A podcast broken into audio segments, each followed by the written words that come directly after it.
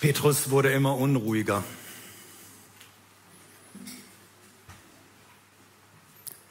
Immer angespannter bei dem, was er hörte, was sein Rabbi da gerade erzählte. Und als er sich umsah zu seinen Jungs, zu den anderen Aposteln, sah er auch Betroffenheit und Skepsis und Anspannung im Gesicht von Jakobus, von Thomas und Johannes. Thaddäus versuchte ihm Zeichen zu machen, dass er doch den Rabbi ein bisschen stoppen sollte. Aber der war in Fahrt.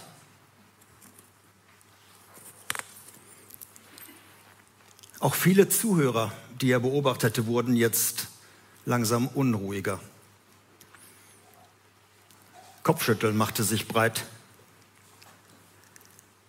Und die ersten standen auf, Männer, und gingen, Autoschlüssel in der Hand. Und die Frauen und die Familien folgten ihnen. Es wurde unruhig im Saal und unruhig draußen. Auf allen Gesichtern las Petrus Ärger. Unverständnis, Wut, Kopfschütteln, wohin er auch sah.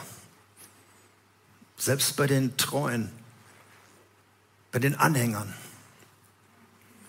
Und diese positive Stimmung, die vorher da war, sie waren in einem hybriden Gottesdienst, in der Synagoge war es voll und draußen wurde es übertragen, war es auch voll.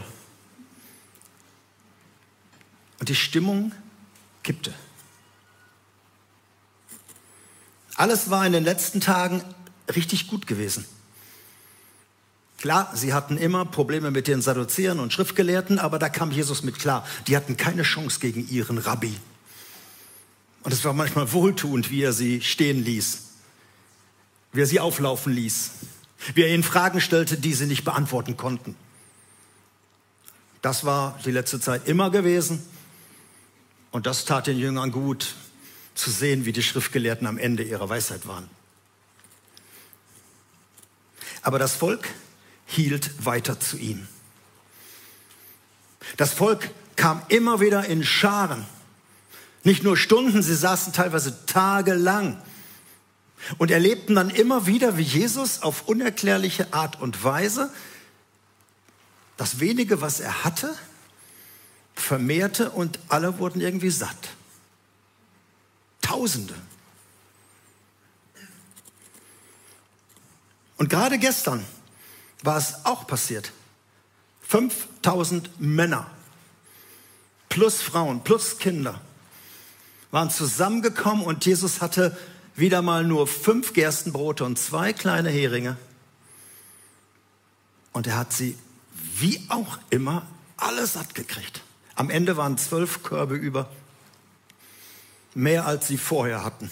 Viel mehr, bevor sie verteilt hatten. Und dann in der Nacht, Jesus war zum Beten noch gegangen, er wollte mit seinem Vater was besprechen, sie waren schon losgefahren mit dem Boot. Und es war stürmisch und Jesus kam buchstäblich, nicht im übertragenen Sinn, auf dem Wasser. Kam zum Boot und der Wind legte sich Jesus stieg ins Boot. Und dieses Wunder, was sie in der Nacht erlebt hatten, das haben sie am Morgen sofort wieder allen erzählt, die es hören wollten. Und jetzt waren sie wieder da. Und sie waren satt geworden gestern und jetzt wollten sich Jesus zum Brotkönig machen. Und die Jünger zu Bäckergesellen. Weil sie gemerkt haben, ey, da werden wir satt. Die Reden sind gut, die Wunder und die Zeichen und, und dann noch hinterher Brot.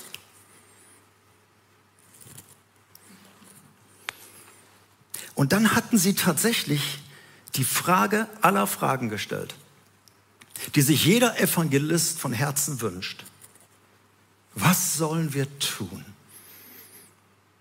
um den Willen Gottes zu erfüllen? So haben sie Jesus gefragt. Und gib uns dieses Lebensbrot jeden Tag, damit wir satt werden.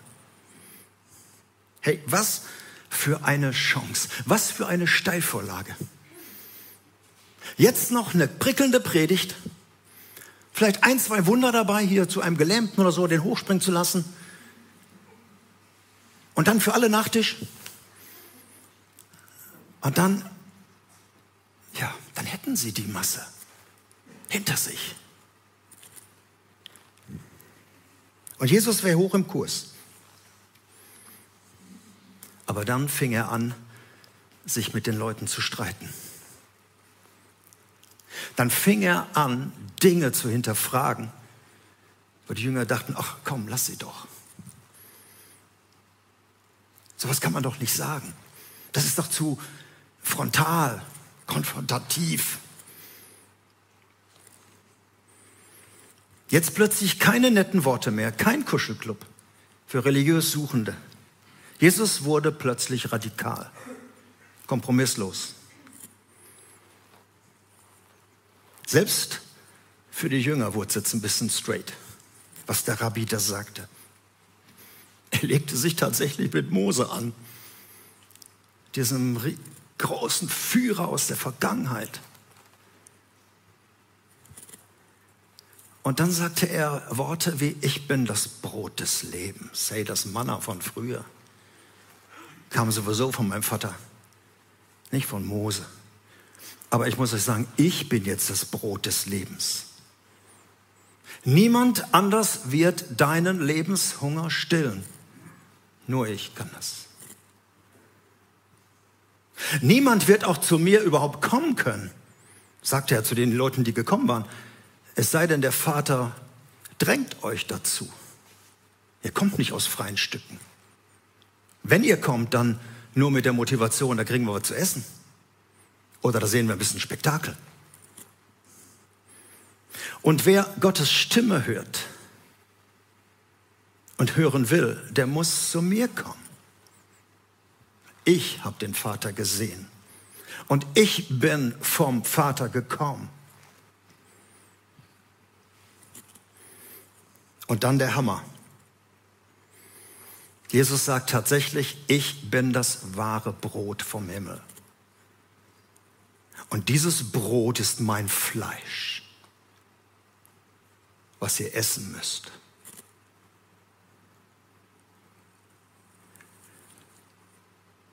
Und jetzt wurde die Menge richtig wütend. Nicht nur die Veganer und Vegetarier, sondern auch alle, die das hörten, wie kann dieser Mann sagen, wir sollen sein Fleisch essen? Und zum Entsetzen der Jünger versucht Jesus das jetzt nicht zu sagen, ja, ihr müsst das verstehen, ist ein Bild, sondern er setzt noch einen drauf.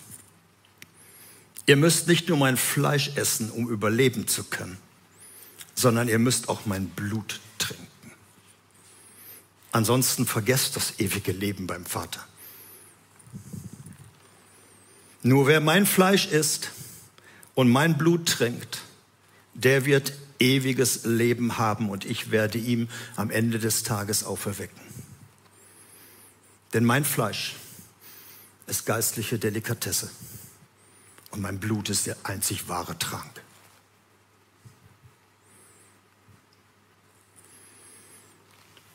Wie gesagt, das Ganze lehrte er in einer Synagoge. Und vielleicht kannst du ein bisschen ahnen, 2000 Jahre später, dass das jetzt nicht diese einladenden Worte sind, kommt alle zu mir, die ihr mühselig und beladen seid. Ich will euch erquicken, ich will euch Frieden geben, ich will euch Ruhe geben. Und während die Ersten jetzt abzogen und einfach gesagt haben, also die, die Zeigefinger gingen immer mehr Richtung Kopf, dreht sich Jesus auch noch zu seinen anderen Jüngern um. Also er hat ja eine ganze Menge gehabt, 70, 100 vielleicht, die schon lange bei ihm waren. Und er verstärkt das nochmal. Er sagt jetzt nicht, ja, euch erkläre ich das alles, was ich, wie ich das meinte, zu Hause, bleibt mal hier. Sondern er fragt, er macht einfach weiter. Und jetzt gehen auch die, Das steht tatsächlich im Text, ab dann wandten sich viele seiner Jünger von ihm ab. Auch sie sagten sowas Verrücktes und wollten es nicht mehr anhören. Das ist uns zu radikal, das ist absurd, das ist intolerant, das ist einfach inakzeptabel. Viele, nicht nur ein paar gingen, sondern viele gingen. Und dann dreht Jesus sich um zu den engsten Vertrauten, Petrus und Co., die da so ein bisschen jetzt frustriert und nervös in der Ecke standen. Und er fragt sie, was ist mit euch? Wollt ihr auch gehen? Als schien es dem Rabbi nichts auszumachen.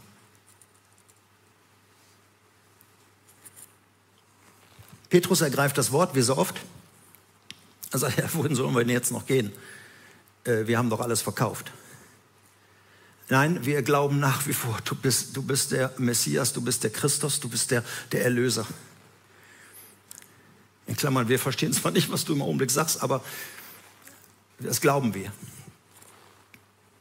Und Jesus ist es nicht erleichtert und sagt, oh, da bin ich froh, dass wenigstens ein paar bleiben, sondern er sagt, ich habe zwölf von euch erwählt, dir zwölf, und einer von euch ist ein Teufel. Er sprach davon Judas, der ihn später verraten wird. Noch war er da. Was war los mit Jesus? Wie Marc das eben sagte, wir sind in der Reihe Follow Me. Folge mir nach. Und wir haben über Jesus etwas gehört. Wer er war. Wer der Einladende war. Welche Einladung er gegeben hat zu den Menschen. Wir haben etwas von Bedingungen gehört von Tim. Und wem das vielleicht letzten Sonntag ein bisschen straight war, keine Angst, heute wird es noch straighter. Es geht um Kosten. Die Kosten.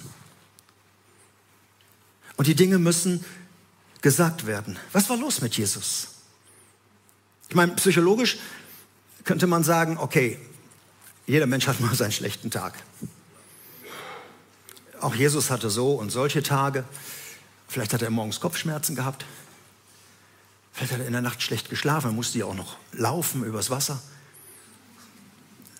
Und vielleicht, oder einfach die Leute haben ihn genervt. Die wollten immer nur was essen, die wollten immer nur was haben. Wir haben nicht verstanden, worum es ging. Vielleicht war er deshalb auch so genervt und hat so ein bisschen das in seinen Worten rübergebracht. Am nächsten Tag war er bestimmt wieder der gute Hirte und die Schäfchen kamen zum Kuscheln. Das ist nicht so. Jesus hatte keinen schlechten Tag.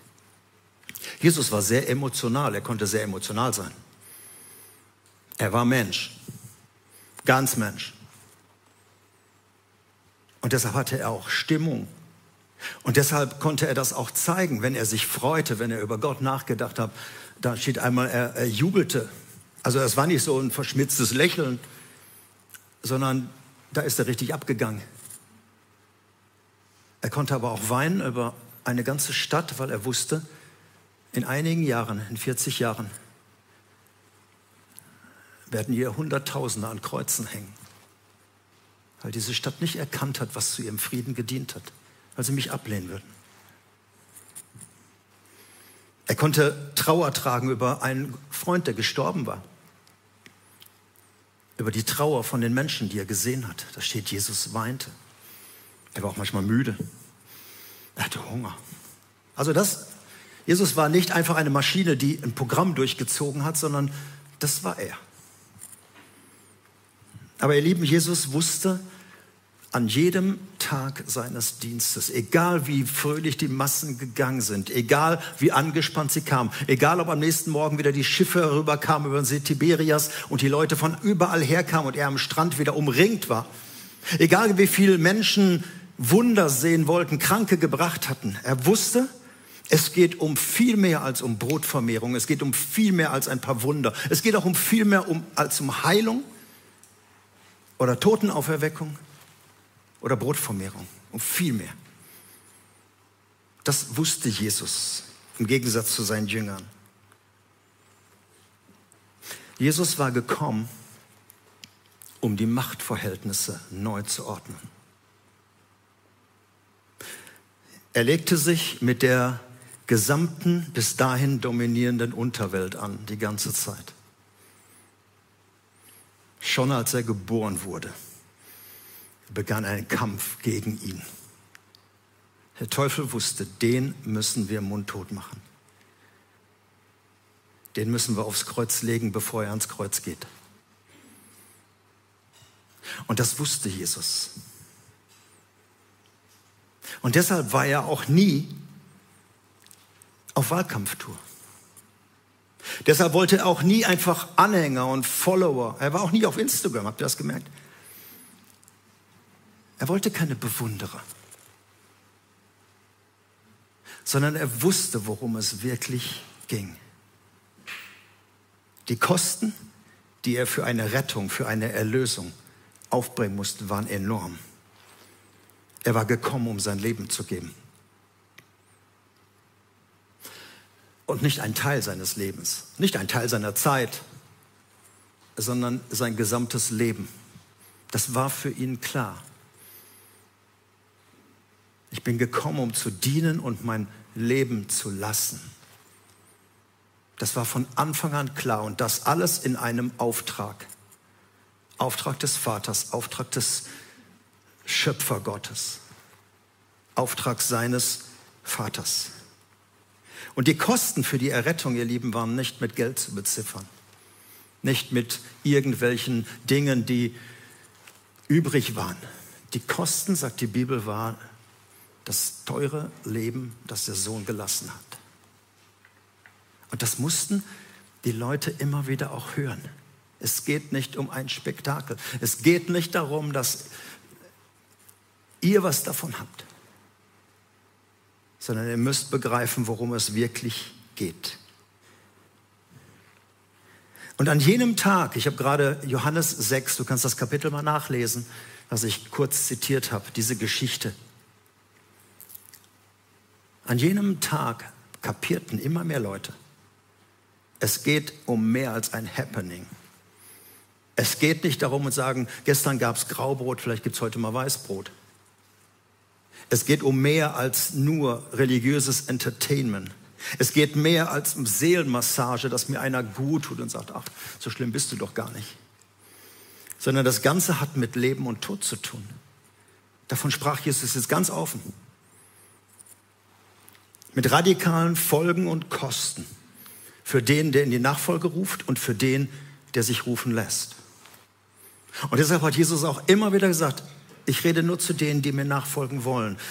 Ich zwinge euch nicht dazu. Sondern wer mir nachfolgen will, da hat Tim ja drüber gesprochen, hat Jesus die Bedingungen genannt. Und ich rede heute über die Kosten. Jesus brachte es auf den Punkt. Und deshalb dezimierte er die ganze Truppe. Plötzlich waren die Tausenden nicht mehr da. Und, trotzdem, und plötzlich waren auch die, die eng Vertrauten nicht mehr da. Wir haben einfach gemerkt, nee, das ist jetzt zu radikal. Es kostet zu viel. Wisst ihr, ihr Lieben, heute, nach 2000 Jahren, und einige von euch sind der Bibelkenner, wir wissen, was Jesus da gesagt hat. Natürlich wollte er nicht sagen, ich bin zum Anknabbern oder ihr könnt mich anknabbern. Wenn er von seinem Fleisch sprach und von seinem Blut sprach, dann war das ein prophetischer Ausblick auf das, was wir Abendmahl nennen, auf das, was passieren sollte. Das war ja noch vor der Kreuzigung. Und er sagte, ich werde mein Leben lassen. Und dieses Brot und Wein, was wir heute haben, das sind diese Zeichen der Erinnerung an diese unglaubliche Tat, die er getan hat, als er sein Leben dann schließlich auch ließ.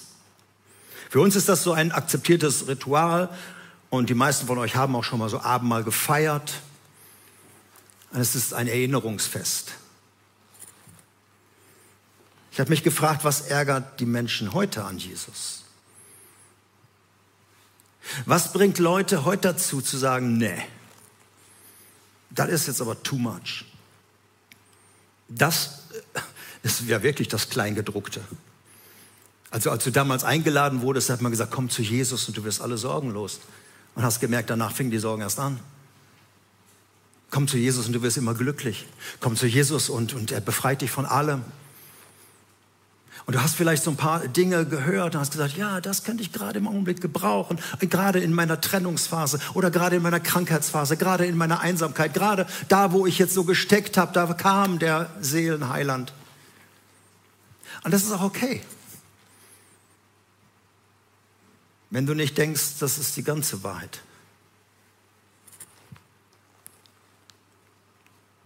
Was ärgert die Menschen heute? Was ist zu radikal, um auszusprechen? Unpopulär.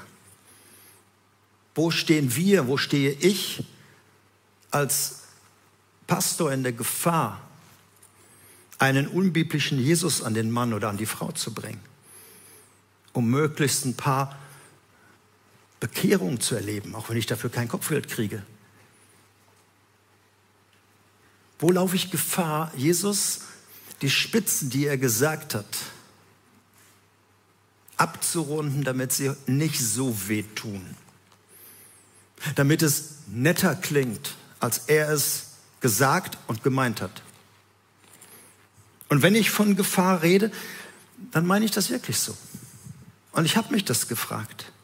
Denn es besteht wirklich die Gefahr, einen Jesus zu verkaufen von einem Jesus zu predigen, der einfach nur nett ist. Immer hilfsbereit. Wie Tim sagte, der nicht an meine Seite pfeifen kann, wann immer ich es brauche. Und der mich dann unterstützt, wie ich es gerne hätte. So ein Frauenversteher. So einen guten Freund. So einen netten Kumpel. Bei dem ich auch mal auspacken kann, ja. Einer, der mehr hinter mir her ist, als ich hinter ihm. Die Gefahr besteht. Ein Jesus, der immer hilfreich ist, den ich immer in mein Leben einbaue, so als ein Add-on, wenn ich ihn brauche. Zusätzlich. Und der mich dann begleitet eine Zeit, der mich unterstützt, der mich ermutigt, vielleicht mal liebevoll in den Hintern tritt, aber nicht so feste. Aber ansonsten, ja, Ihr Lieben, mit so einem Jesus gewinnt man Bewunderer und auch Teilzeit-Nachfolger. Aber es geht um viel mehr. So ein Jesus verliert dann an Wichtigkeit, an Notwendigkeit, wenn andere Dinge wichtiger werden. Wenn der Alltag wieder greift. Oder wenn die Krankheit okay ist, wenn, es, wenn die Diagnose ist, sie sind geheilt, alles gut wenn ich wieder einen Job habe oder wenn ich wieder einen Partner habe, wenn ich wieder in festen Händen bin. Dann verliert Jesus seine Dringlichkeit und er wird zweitrangig.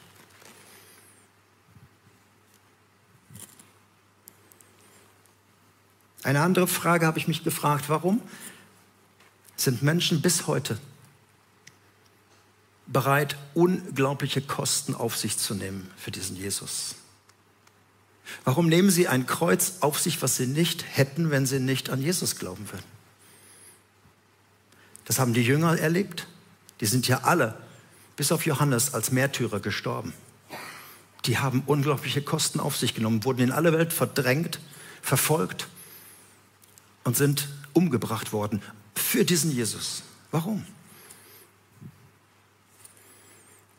Warum erzählen Eltern ihren Kindern von Jesus, obwohl sie wissen, das kann sie ins Gefängnis bringen?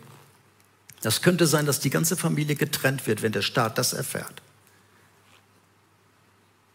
Warum predigen Männer und Frauen von Jesus, obwohl sie wissen, das kann mich mein Leben kosten? Wenn jetzt einer unter den Zuhörern sitzt mit falschen Motivationen und mich verpfeift, dann gehe ich ins Straflager, ins Arbeitslager. Warum sind Menschen bereit, solche Kosten um Jesu Willen auf sich zu nehmen? Zwei Drittel aller Christen in der heutigen Zeit, wir vergessen das oft, leben unter Verfolgung. Wir gehören zu dem ein Drittel, wo wir es, ich muss nicht zu befürchten, wer hier drunter sitzt.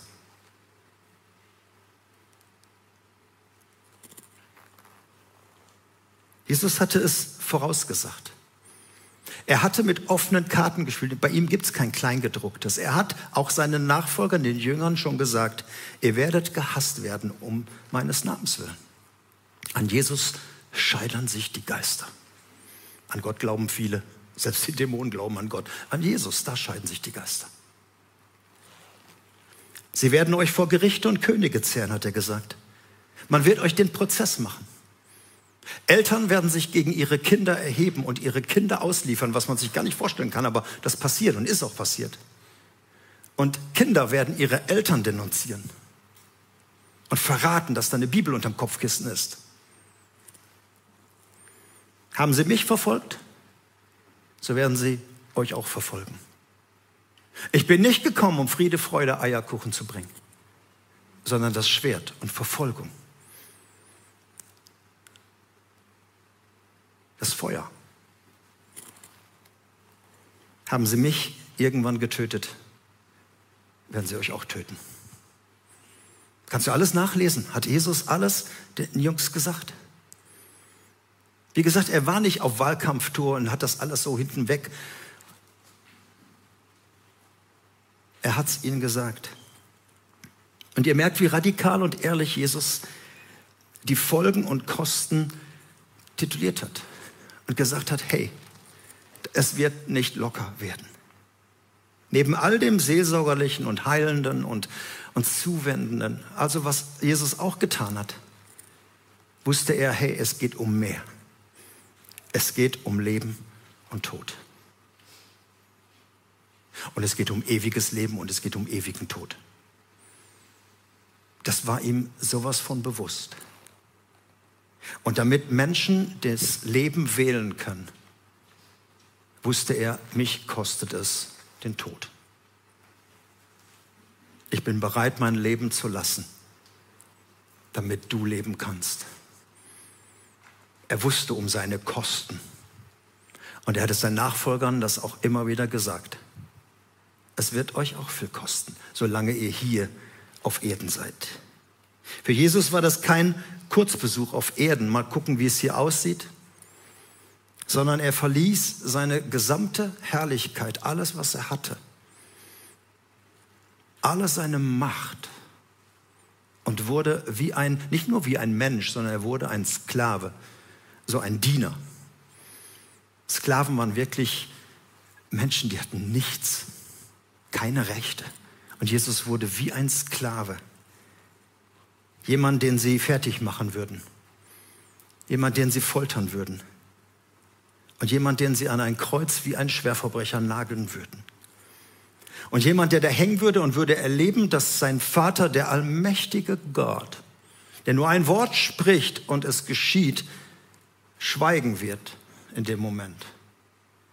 Tatenlos zuzusehen, was sie mit seinem Sohn machen. Und alle Engel die ganze Engelwelt würde ebenso tatenlos zustehen, mit geballten Fäusten, was man mit ihm alles machen würde. Nachdem man ihn bespuckt hat, nachdem man ihn geschlagen hat, nachdem man mit ihm hässliche Dinge getrieben hat. Entehrt und nackt. Nach aller Folterung dann an diesen Baumstamm, an dieses Kreuz zu schlagen. Und dann noch zu stehen und zu sagen, jetzt komm mal runter, dann glauben wir an dich. Das wusste Jesus. Und wenn du mal die Evangelien liest, ich weiß, wir gehen erstmal auf Weihnachten zu, in Ostern kommt das nächstes Jahr wieder. Aber wenn du die Evangelien liest, dann siehst du auch, was es ihn gekostet hat, dass er geweint hat, dass er seine Jungs gebeten hat, bleib bei mir, ich habe Angst. Der ist ja nicht einfach so durchgegangen. Aber das müssen wir wissen, wenn wir diese Reden Jesu hören. Und einem der Gelehrten sagt er dann, fasst das so zusammen, eine der bekanntesten Bibelverse. So sehr hat mein Vater diese Welt geliebt, dass er seinen einzigen Sohn gab, damit alle, die an mich glauben werden, nicht verloren gehen, sondern ewiges Leben haben werden. Darum geht es. Nicht nur ein bisschen Hilfe im Leben, nicht nur ein bisschen Überbrückungskapital, damit du die nächsten Wochen und Monate überlebst. Das ist okay. Es geht um mehr. Und der Täufer Johannes sagt kurz später, Johannes 3, wer immer den Sohn hat, wer diesem Jesus nachfolgt, der hat das Leben. Und wer den Sohn aber nicht hat, der hat das Leben auch nicht, sondern der Zorn Gottes bleibt über ihn. Weil Gott sieht und sagt, hey, ich habe alles getan, damit du zurückkommen kannst. Und wenn du mir den Stinkefinger zeigst und sagst, ey Gott, ich glaube nicht, dass Gott das gut findet. Bei aller Liebe, die er zum Menschen hat. Jesus wusste, und das ist mir nochmal so wichtig zu sagen, ohne mich gehen sie verloren. Da ist keiner, der Hoffnung gibt. Da ist niemand, der von sich aus den Weg zurück zum Vater findet. Da ist keiner, der Punkte machen wird durch Leistung und aufgrund dieser Leistung einmal vor Gott steht und sagt, hat er wohl gereicht. Jesus wusste niemand. Ihr braucht jemanden, der für euch alles macht. Ohne ihn würde es keine Hoffnung geben. Und deshalb waren seine Worte auch so radikal manchmal.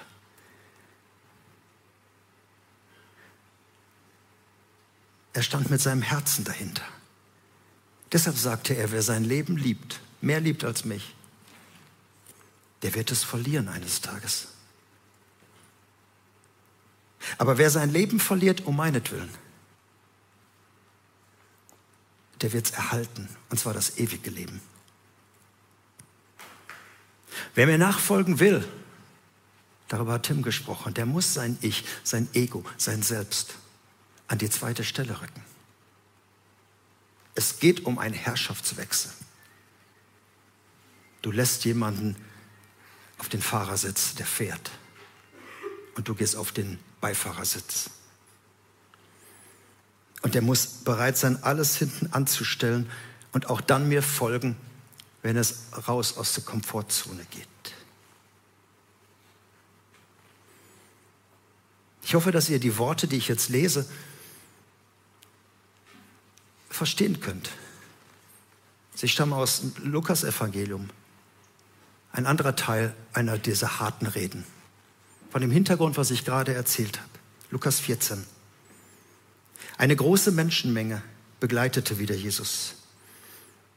Und er wandte sich um und sagte zu ihnen, hey, wer mir nachfolgen will, muss mich mehr lieben als Vater und Mutter, Frau und Kinder, Brüder und Schwestern, ja, mehr als sein Leben. Sonst kann er nicht mein Jünger sein oder mein Nachfolger. Ihr könnt auch nicht meine Jünger sein, wenn ihr nicht euer Kreuz auf euch nehmt und mir nachfolgt. Aber kommt nicht zu mir, ehe ihr nicht die Kosten berechnet habt. Denn wer von euch würde ein Haus beginnen zu bauen, ohne zuvor Kosten zu überschlagen und zu prüfen, ob das Geld reicht, um alle Rechnungen auch zu bezahlen? Sonst stellt er vielleicht das Fundament fertig, dann geht ihm das Geld aus und wir würden ihn da alle auslachen. Und sie würden sagen, ey, das ist der, der mit dem Bau eines Hauses angefangen hat und plötzlich hat er nicht genug Geld gehabt, um es fertigzustellen. Genauso kann auch niemand mein Jünger sein, ohne alles für mich aufzugeben. Kosten überschlagen wir bis heute. Ich weiß nicht, wer von euch schon mal ein Haus gebaut hat. Oder Berufswechsel.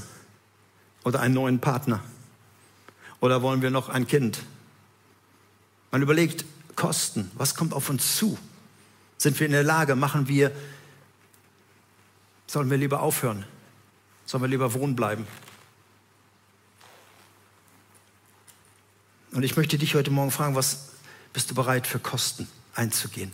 Über die Kosten, die Jesus bereit war zu zahlen, habe ich gesprochen.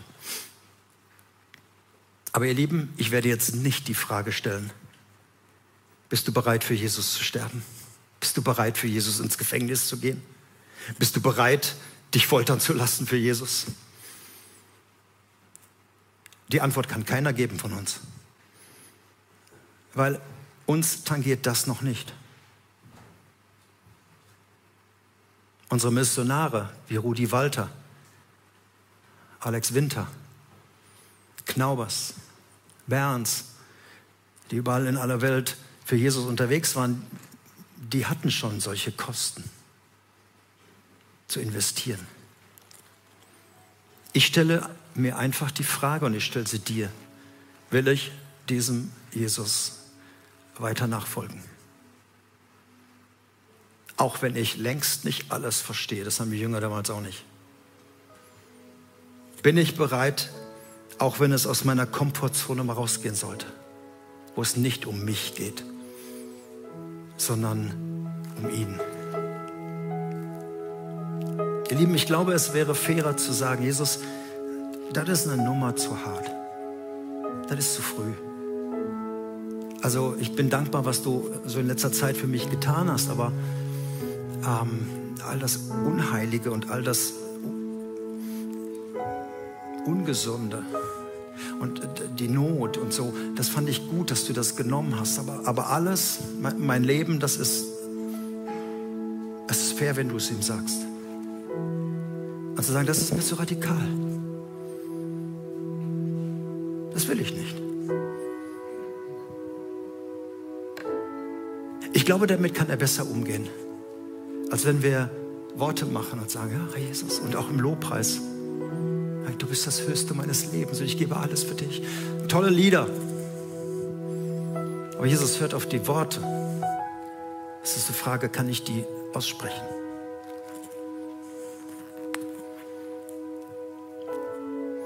Es geht, und damit möchte ich schließen, um Leben und Tod. Wir werden auch eine Einheit bei Follow Me haben, wo wir über den Himmel reden, wo Jesus uns hinbringen will. Das ist wichtig zu wissen, denn wir haben ja keine Ahnung, was, was das so ist, ewiges Leben. Das klingt so ziemlich lang. Es geht um viel mehr, als dass du irgendwann mal auf einer Wolke sitzt und Harfe spielst.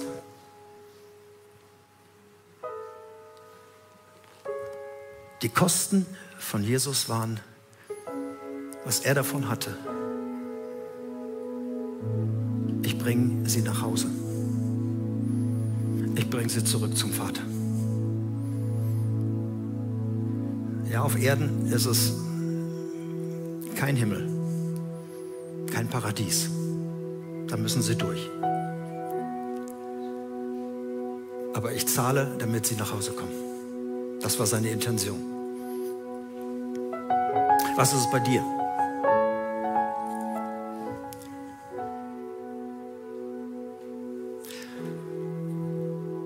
Ich habe mir überlegt, einen, eigentlich so einen Aufruf zu machen, wie es früher ging, aber das geht leider heute nicht mehr. Wir hatten hier eine Bühne da waren so ein paar Stufen. Und da sind manchmal Menschen nach vorne gekommen und haben sich auf die Stufen gekniet und haben das so bewusst gemacht. Das ist heute nicht möglich. Aber ich möchte dich einfach herausfordern. Mir geht es jetzt nicht darum, dass möglichst viele aufstehen, sondern ich möchte die bitten, die sagen, ich habe jetzt genug gehört von dieser Serie und ich will mich für diesen Jesus entscheiden, ich werde ihm nachfolgen. Ich will nicht die ganze Serie erstmal abwarten, sondern ist heute mein Tag. Und ich werde dich fragen, der du vielleicht im Augenblick so auf einem Kurs bist, wo du sagst, ja, ich habe ihn aus den Augen verloren. Ich bin ihm mal gefolgt, aber im Augenblick ist, ist er ähm, Ich habe heute gehört, ich will mich wieder führen stellen. Nochmal, es geht nicht darum zu sagen, wer will Jesus nachfolgen, steht mal alle auf, sondern diese beiden Gruppen zum ersten Mal und ich stelle mich nochmal neu hinter diesen Jesus. Und ich lade dich einfach ein, auf deinem Platz still aufzustehen. Das ist eine Entscheidung zwischen Himmel und Erde. um ihm nochmal neu zu sagen, ich folge dir nach, wenn du ihn aus den Augen verloren hast. Ich möchte dir jetzt einfach die Zeit geben, das zu überlegen und wenn du sagst, ich möchte das, dass du dann aufstehst und ich werde beten von hier vorne.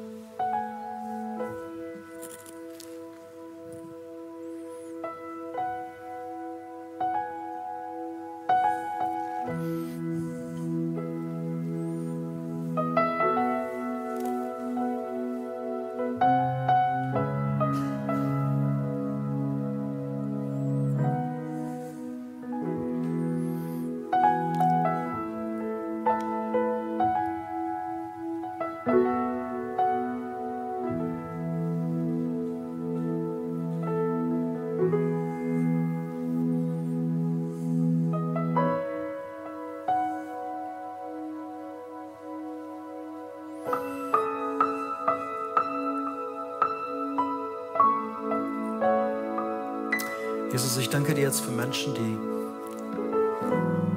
vor dir stehen. Vor der sichtbaren, aber vor allen Dingen vor der unsichtbaren Welt. Und damit in ihrem Herzen zum ersten Mal oder neu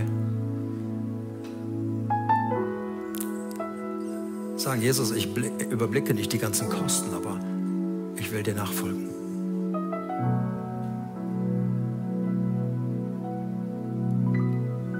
Und ich glaube, dass du dich richtig freust und dass du nicht denkst, na wenigstens ein paar. Und wenn nur einer stände, dafür warst du bereit, die Kosten zu tragen.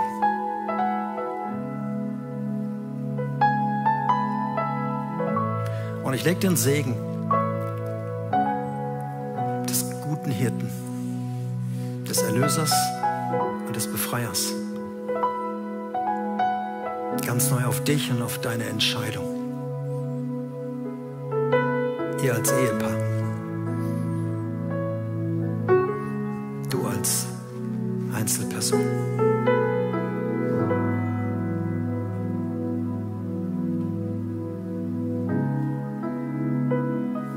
Ich danke dir, Jesus, dass